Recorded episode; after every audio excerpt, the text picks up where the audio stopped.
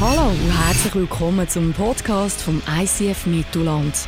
Wir wünschen dir in den nächsten Minuten inspirierende Momente mit Gott und bereichende Impulse für den Alltag.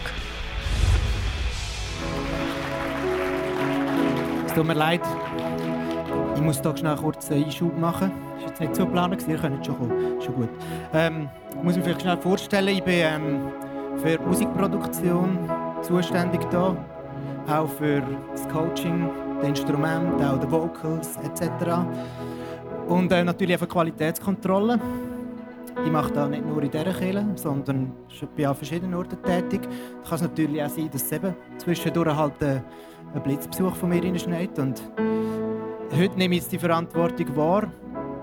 Ich werde mich in aller Form entschuldigen. Die Qualität ist uns sehr wichtig ähm, und die Leistung von unserem Pianist heute hat nicht verhebt.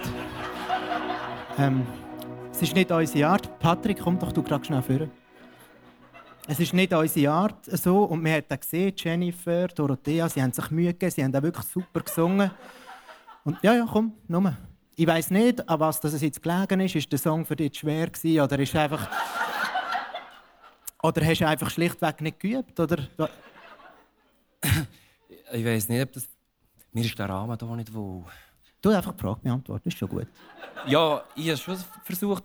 Ja, weißt du was? Ich will es gar nicht wissen. Ist gut.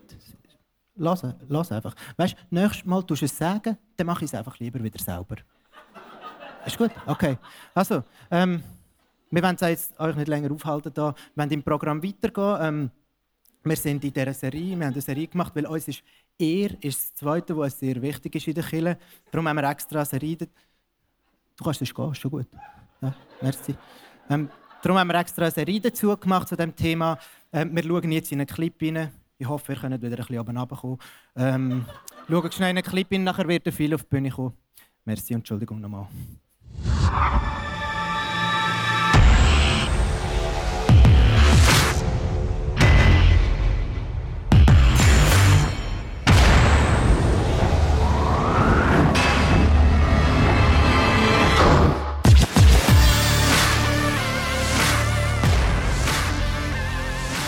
Zusammen. Äh, ich werde mich auch noch mal in aller Form entschuldigen. Nein, also das war unter jedem Hund. Es tut mir so leid, unser Pianist, er hat einen schlechten Tag gehabt. Gell? Es gibt es bei uns allen mal. Nein, ich möchte vor allem Danke sagen für den Song. Äh, Jenny und Dudle, wo sind ihr? Schon da? Noch nicht da. Äh, haben sie es nicht gut gemacht? Wow.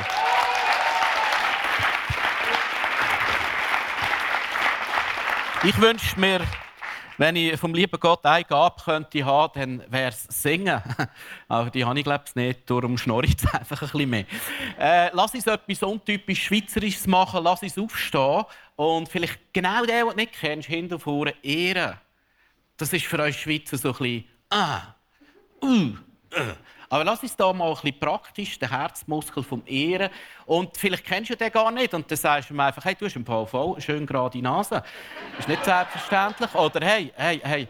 Oder du sagst ihm, hey, hey, dein, dein, dein grau Haaransatz da, den du extra nicht überfärbt hast, das ist im Fall mega cool. Also, lass uns einander kreativ ehren. Aufstehen.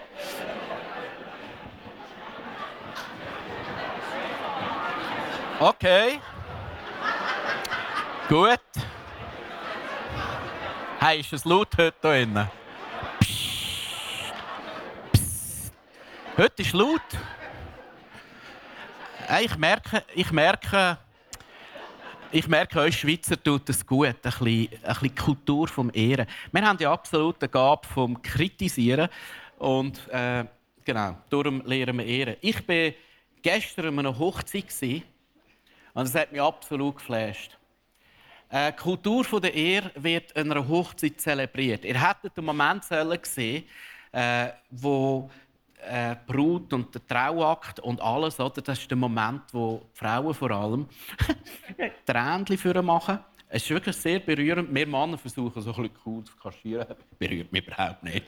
Äh, und, und dann kommt der Moment, wo die Brut äh, einem Bräutigam ein Lied singt oh, hast du ihn gesehen? Ist er, also er hat den recht auf cool gemacht und so. Irgendwie, oh, ich merke die Power vom Ehren. Und dann ist es weitergegangen im Fest. Wir sind noch ins Fest gegangen. Ja, ja, richtig, wir sind das festgegangen. Man hat noch Bauchweh. Und das ist der Moment gekommen, wo äh, das Traupaar äh, aufgestanden ist und gesagt hat, wir möchten noch etwas sagen. Und das war so tief, es ist so eingegangen. Und zwar hat äh, das Ehepaar gesagt, äh, sie möchten ihren Eltern Danke sagen und haben ihre Eltern geehrt. Und das war so berührender Moment, weil irgendwo ist jedem bewusst worden, wow, so ist es cool.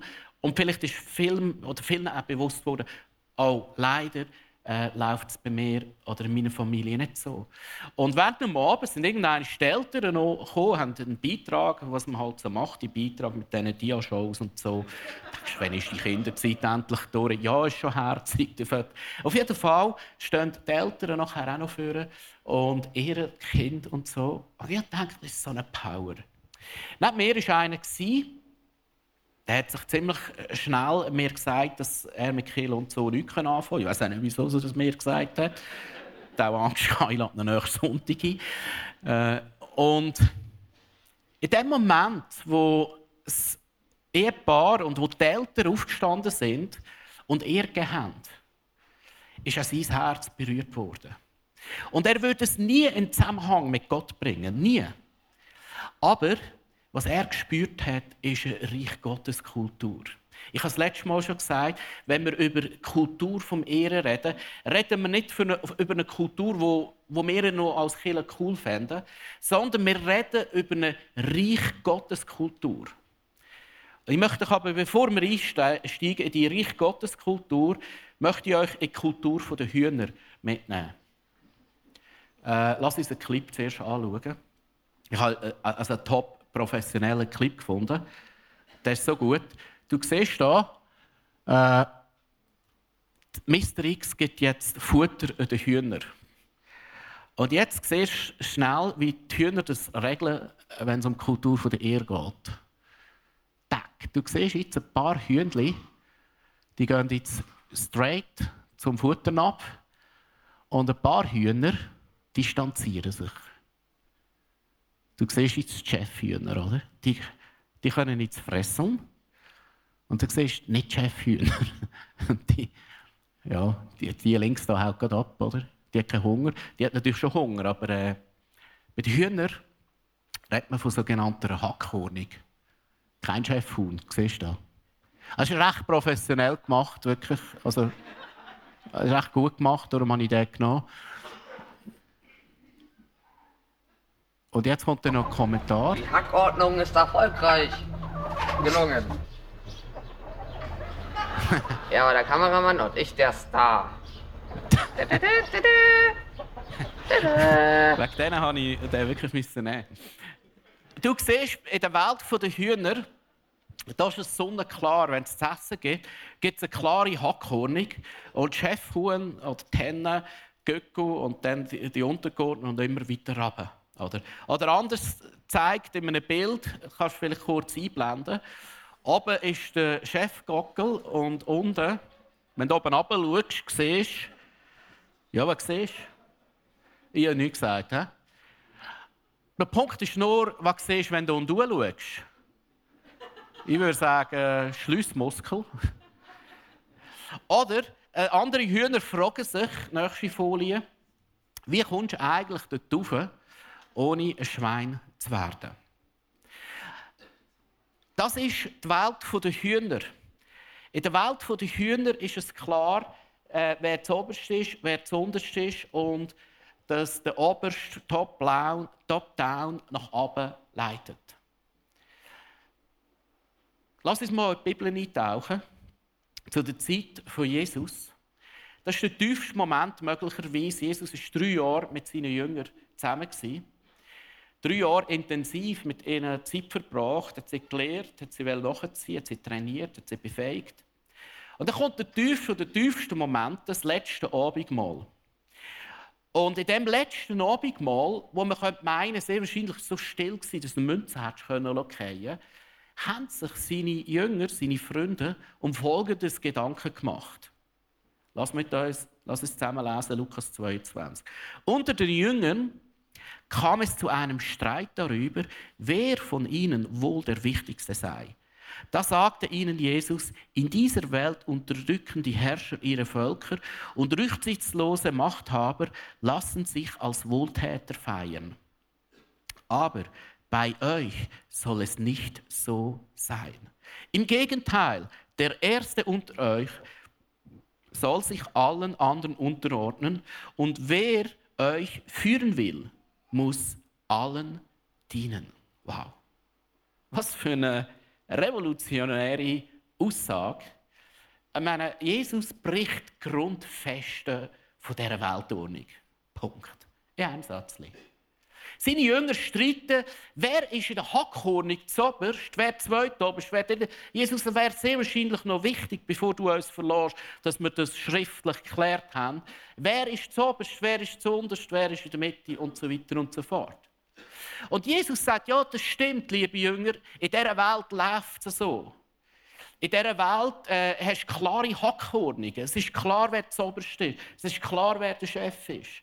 Und der, der der Chef ist, drückt auf diese oben ab, um seine Position zu konsolidieren. Und jetzt äh, lässt Jesus äh, eine Bombe platzen.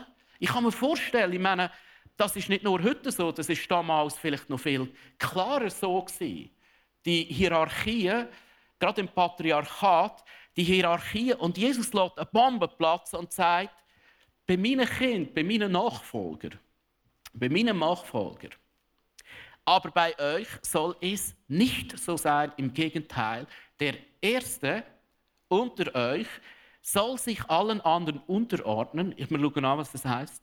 Und wer führen will, muss dienen. Boah, was für ein Downgrade äh, von Jesus für jeden, der in einer Führungsposition ist. Was für ein Downgrade könnte man meinen? Also Jesus stellt die ganze Hackordnung auf den Kopf.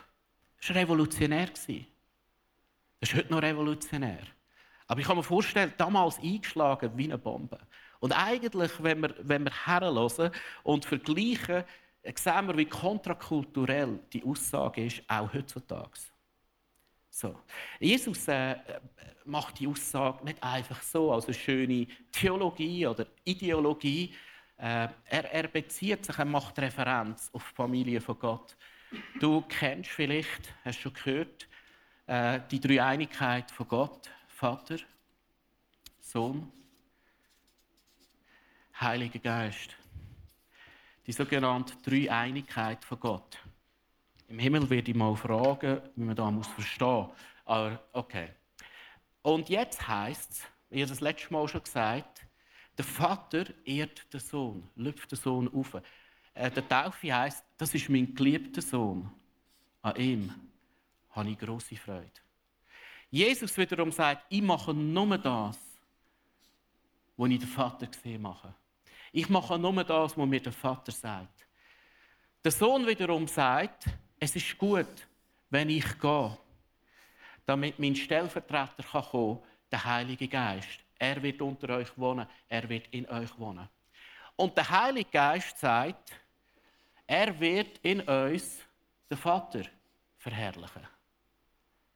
Du merkst, in der Familie von Gott, wo wir trainieren, eingeladen sind, eingetauft sind, in der Familie von Gott herrscht eine andere Kultur herrscht eine Kultur von gegenseitiger Wertschätzung. Nein, du. Der eine will den anderen anlöpfen. Und logisch kommt Jesus auf die Welt und sagt: Hey, Freunde, die Kultur, die wir haben im Himmel, die Kultur möchte ich haben unter euch. Und in dieser Kultur tut der Chef, tut der Chef sich unterordnen und dienen und andere anlöpfen. Die Kultur, von der ich erzähle, ist kontrakulturell zu der Kultur, die ihr kennt. Wie, wie das System dieser Welt funktioniert. Die ist total auf den Kopf gestellt. Also, nochmal. Ehre ist nicht äh, ist nicht ein Kulturding. Ehre, Ehre ist ein Gottding. Wenn immer du ehrst, handelst du im Sinn und Geist von Gott oder im Sinn und Geist von Jesus. Also wir auch in unserer Welt, wir haben unsere Hackordnungen. Wir haben unsere äh, Führungskonzepte, wir haben unsere Machtkonstrukte. Jesus stellt sie auf den Kopf. Dabei ist etwas tief in unseren Herzen. Das tiefste in unserem Herzen ist, jeder von uns hat das tiefste im Herzen die Sehnsucht, gesehen zu werden. Wer bin ich? Und zwar gesehen zu werden, nicht durch das, was du tust, nicht durch deinen Leistungsausweis, nicht durch dein Diplom, nicht durch deine Position, sondern durch das, wer du bist. Und das ist nicht das Gleiche. Weil in einer Leistungsgesellschaft wirst du definiert durch das, was du tust. Durch deine Hackordnung, durch deine Rolle, durch dein Diplom, durch deine Position. Aber unsere tiefste Sehnsucht ist, dass du und ich gesehen werden durch den, wo du bist. Ohne das, was du tust. Und so funktioniert er in unserer Welt oft so, dass man sich eher einholen will. Zum Beispiel im Militär. Ah, herrlich, ich habe geliebt, ins Militär zu gehen. Und ja, ich gebe es zu, ich habe damals noch gewisse Sachen müssen lernen. Ich habe geliebt, äh, die Vorgesetzten irgendwie zu hintergehen und schauen, um unsere Gruppe ein einen Vorteil hat. Ist ja gleich. Dort funktioniert es klar. Das ist meine Position. Und weil da meine Position ist, hast du mich zu ehren. Oder du bist Lehrer, sagst, ich bin Lehrer, ich bin Vater, ich bin Mutter, ich bin größerer Brüder. Ich bin Gangchef.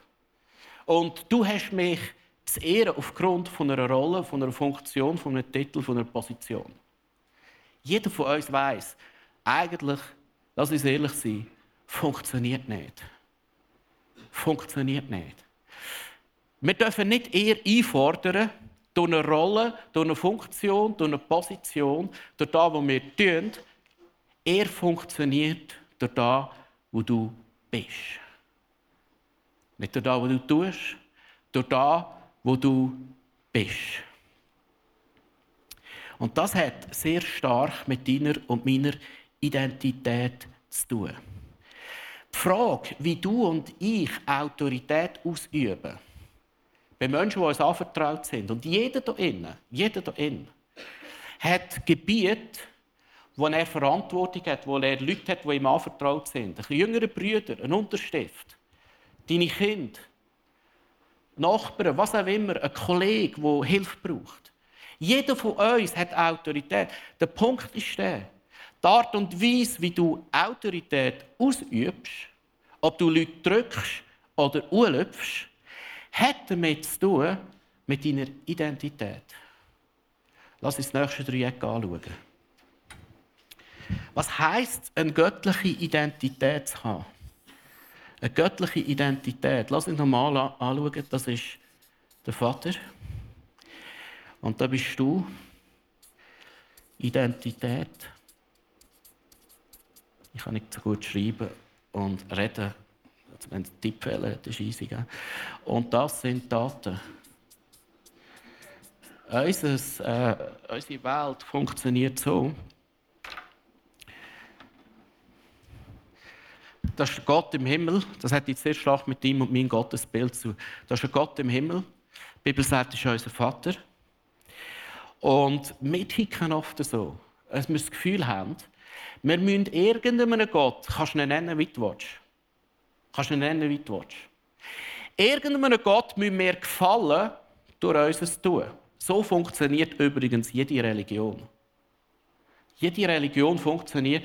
In der einen Religion musst du stehen machen, äh, fünfmal beten im Tag und, und so weiter und so fort. Jede Religion sagt dir, was du musst tun, damit du dem Vater irgendwie kannst gefallen oder dem Gott, wie er immer heißt. Das ist der Grund, weil ich nicht an Religion glaube. Weil das Konzept von Religion ist, du bist, weil du tust. Oder du bist, weil du unterlässt. Das ist das Konzept von Religion. Gut. Also, meine Identität kommt durch meine Taten.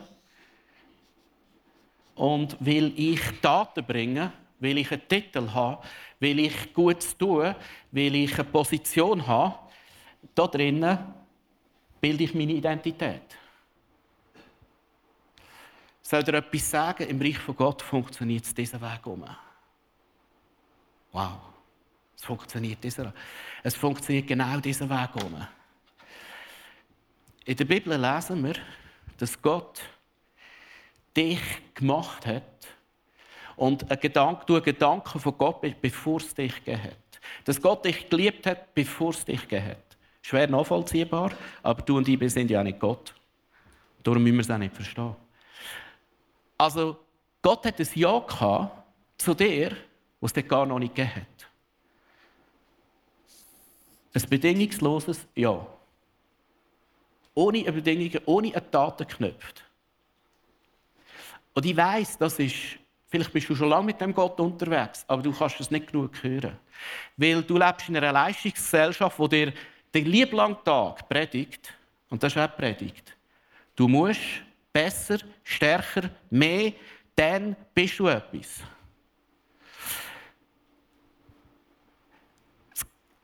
Das Konzept von Gott funktioniert anders.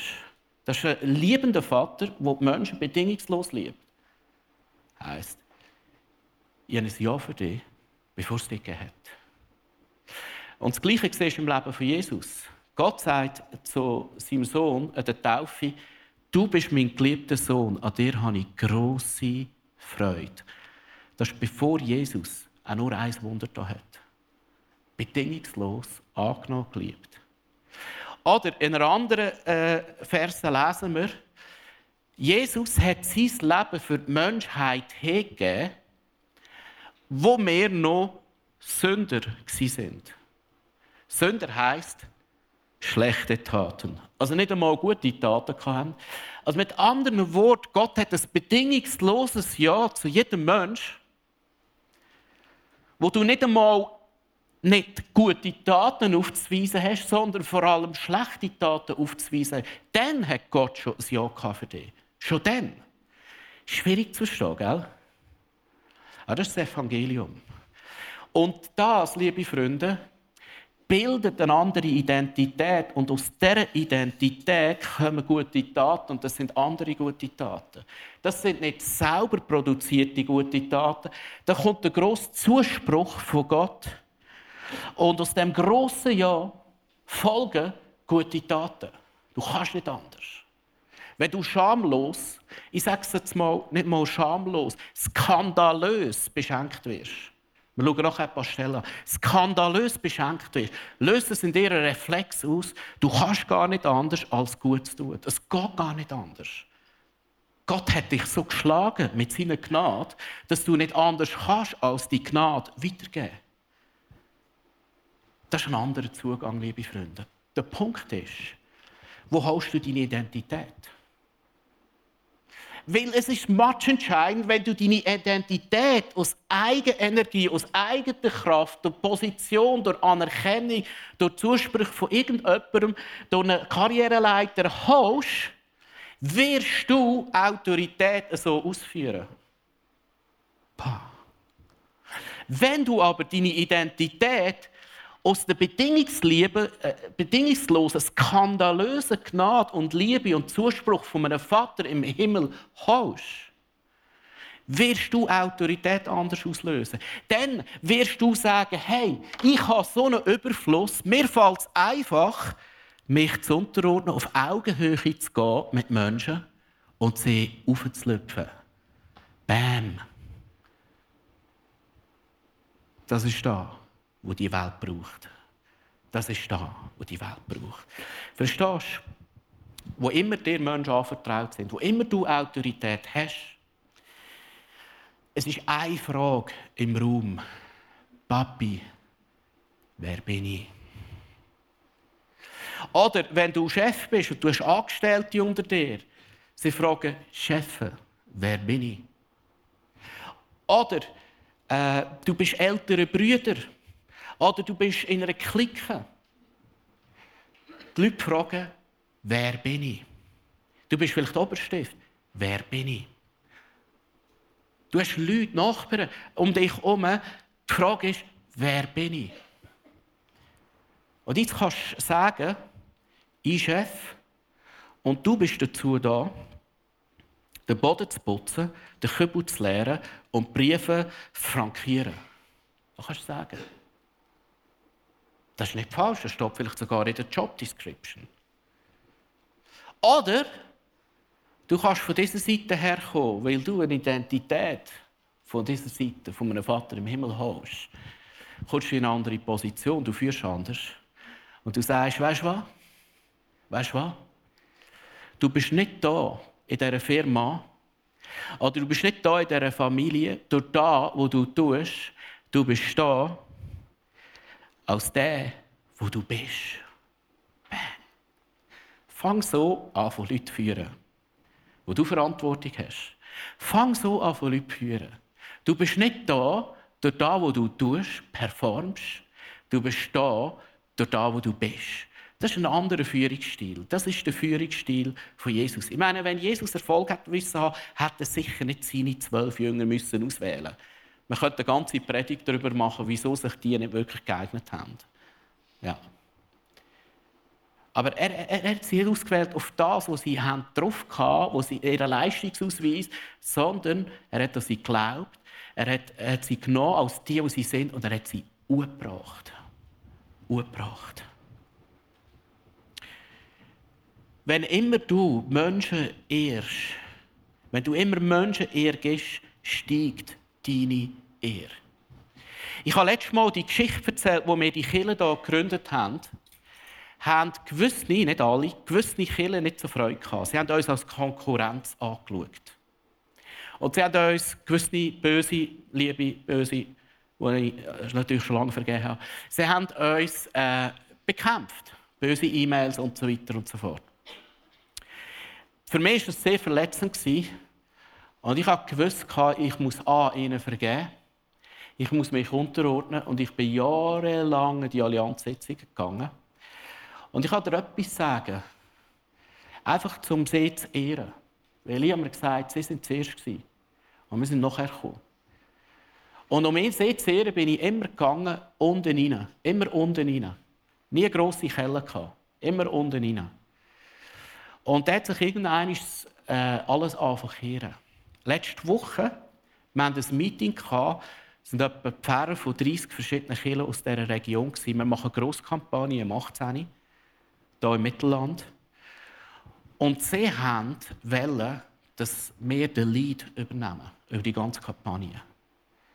Und ich habe etwas gecheckt. Wenn du und die ehren, wenn du und die ehren, wirst du selber zu Ehren kommen entweder durch andere Menschen oder Gott lüpft dich auf. Du wirst selber zu ehren. Du wirst nicht auf der Strecke bleiben. Lass uns äh, ins Leben von Jesus anschauen, drei Situationen, wie er das gemacht hat. Erster Punkt ist, Jesus ehrt eine Ehebrecherin erst noch aus Samarien. Du musst wissen, Juden, Samariter in der damaligen Zeit haben es heute nicht auf der gleichen Bühne gehabt, haben es ein bisschen als unrein gegolten und Ehebrecher sowieso. Und damals musst du auch noch wissen, Männer und Frauen haben öffentlich nicht zusammen geredet, schon gar nicht der Rabbi. Mit. Also es war ein riesiges Gefälle zwischen Jesus und der Samariterin. Und jetzt passiert Folgendes, wie er Jesus sieht. Er sagt, die Frau war überrascht, heißt, denn normalerweise wollten die Juden nichts mit den Samaritern zu tun haben. Sie sagte, du bist doch ein Jude, wieso bist du bittest du mich um Wasser? Schließlich bin ich eine samaritanische Frau. Also du merkst, was, was, was Jesus lehrt. Der, der der Größte sein unter euch, der tut sich unterordnen. Er geht auf die Augenhöhe der Samariterin, tut sich unterordnen und dient ihr und löpft sie auf. Und durch diese Samariterin ist eine ganze Stadt zum Glauben gekommen. Durch diese Samariterin. Nächstes Beispiel. Das heisst, in Jericho hat es einen Zöllner gehabt. Und auch dort, Zöllner sind für die Juden die schlimmsten Sünder gewesen. Die haben mit den Römern kollaboriert, die sind unrein gewesen, die haben den Leuten das Geld, das sind Abzocker gewesen. Und jetzt kommt Jesus in eine Stadt, die heißt Jericho, und der Chefzöllner, also der Sünder der Sünders, heißt Zachäus. Und Jesus könnte sich wohl in dieser Stadt, das ist ein Tumult, um auswählen, zu wem gehe ich heute essen. Und da heisst es, Zachäus läuft den Baum an, dass er Jesus sieht. Und Jesus geht bei ihm vorbei und sagt, Zachäus, komm von deinem Baum oben runter. Ich will heute bei dir Gast sein. Wow.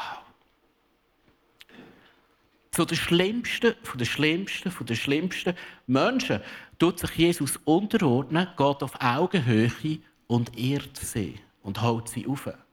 Dient ihnen. Dienen heisst, Leute aufholen. Dienen heisst, Leute aufholen. Dritte Stelle.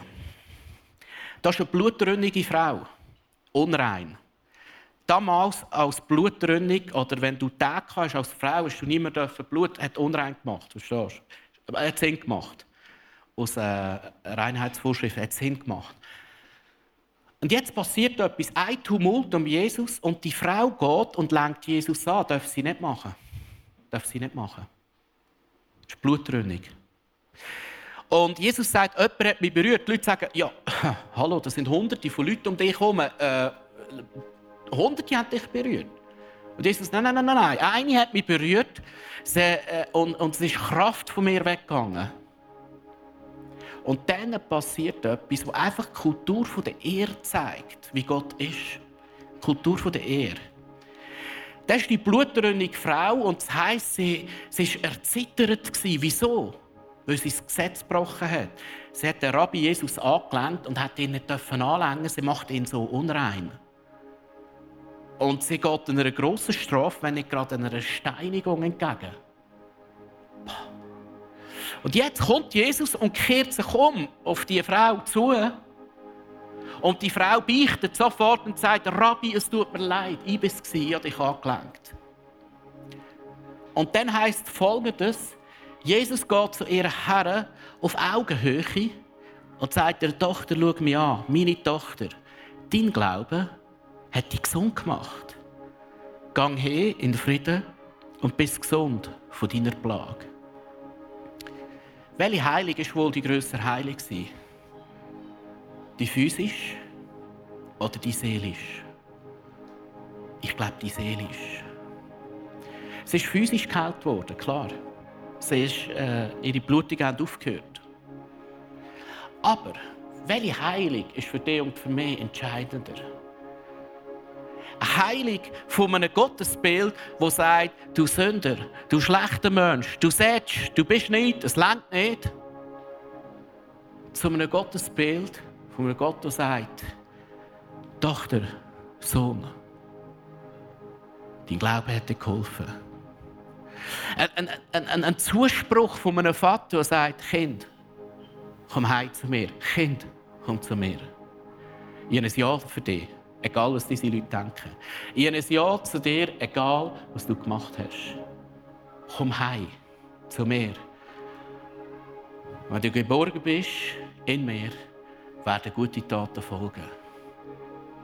Das ist das Evangelium von Jesus. Liebe Freunde, ich möchte euch zum Schluss herausfordern. Ich habe manchmal den Verdacht, dass Leute nicht aufblühen können, weil wir nicht gesunde Autorität einsetzen. Weil wir vielleicht von der falschen Seite herkommen. Ich habe manchmal den Verdacht, äh, Menschen könnten noch viel mehr aufblühen. Wenn wir wirklich würden verstehen, das Prinzip von Jesus, was es heisst, unterordnen und Menschen dienen und sie anlüpfen. Ich habe das selber immer wieder müssen lernen. Je mehr äh, Verantwortung kommt, desto mehr musst du lernen, dich unterordnen und den Menschen zu dienen. Desto mehr musst du da lernen. Schaut, die letzten Worte von Jesus, bevor er die Welt verloren hat. Oder ich sage es mal so, der letzte Wunsch von Jesus, den er hatte. Ist eigentlich ein Auftrag. Er heisst folgendes: Darum geht zu allen Völkern und macht die Menschen zu meinen Jüngern. Jüngern tönt für unsere Ohren ein bisschen jünger halt. Aber eigentlich meint er folgendes: Ich habe einen Auftrag euch. Die, die hier innen sind und sagen, ihr folgt mir noch, ich habe einen Auftrag.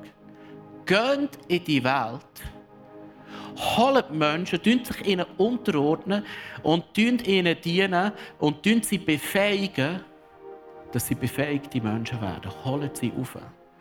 Sprecht ihnen zu, was sie nicht mehr sehen, was sie nicht sehen.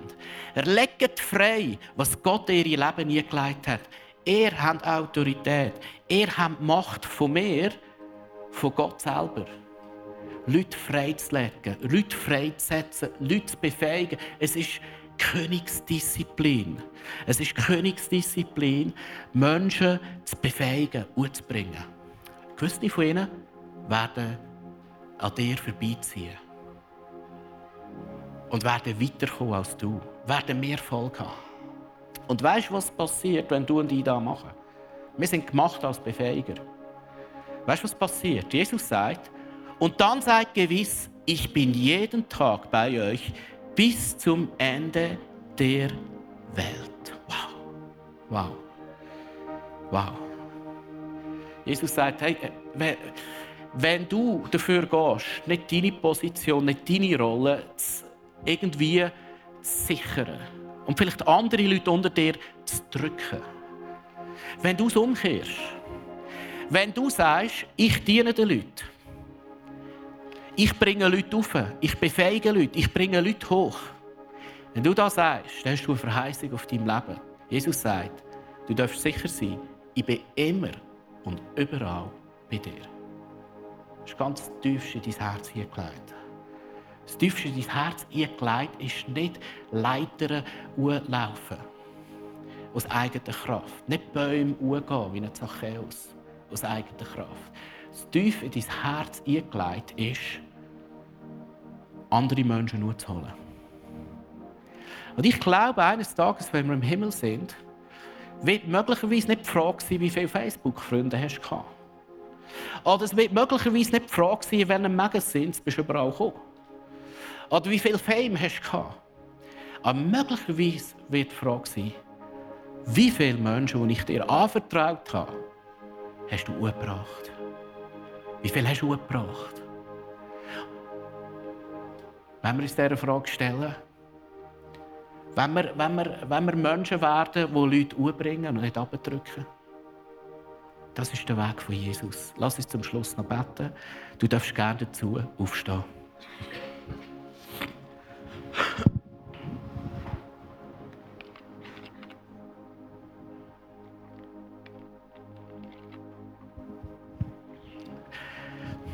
Vater im Himmel,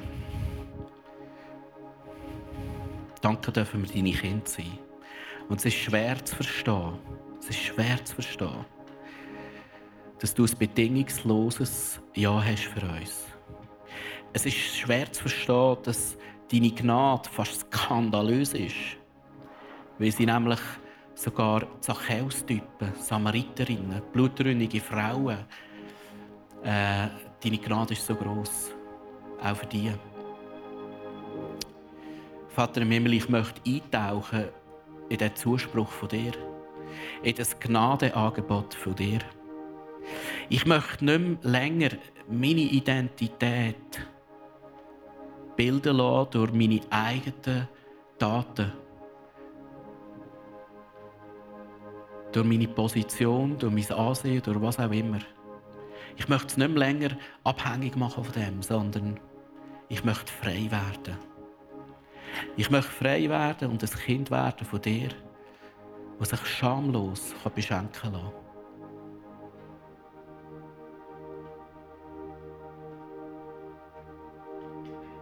Manchmal ist es schon schwierig, sich beschenken zu lassen, nicht? Manchmal wetten wir selber. Aber ich möchte dir etwas sagen, wenn es um Gottes Sache geht, dann muss man etwas akzeptieren, er ist Gott und ich nicht. Und darum, wenn es um die Sache von Gott geht, müssen wir uns schamlos beschenken lassen. Und ich merke heute, vielleicht bist du heute da, du bist schon lange mit dem Gott unterwegs, aber vielleicht ist auch der Moment, wo du dich wieder mal schamlos beschenken lässt. Oder vielleicht bist du heute auch da und du kennst den Gott gar noch nicht. Ich möchte dir etwas sagen, du bist ein guter, guter Gott und er hat ein Ja gehabt zu dir, wo du noch nichts geleistet hast. Als er dir das Leben geschenkt hat, hat er ein Ja gehabt zu dir. Und ich möchte dich einladen wie ein Kind. Sag mir einfach, Vater, heute komme ich zu dir. Als dein Geschöpf und als dein Kind. Nimm du mich an als deine Tochter. Nimm du mich an als mein Sohn. Und ich werde dir Danke sagen für diesen Zuspruch.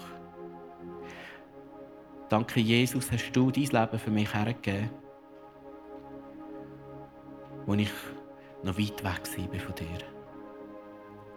Danke, ist die Botschaft vom Evangelium so anders als Botschaft von einer Leistungsgesellschaft. Amen. Amen.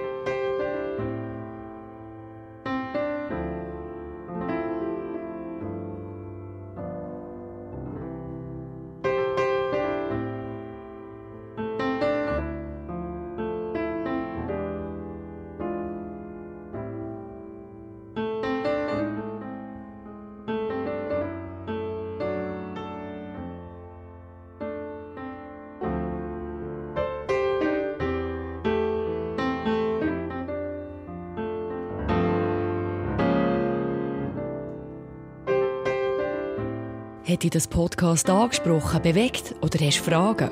Wir freuen uns auf deine Geschichte. Schreib uns auf info at icf-mittelland.ch. Weitere Informationen findest du auf icf-mittelland.ch. Dazu hast du die Möglichkeit, eine von unseren begeisternden Celebrations live zu erleben.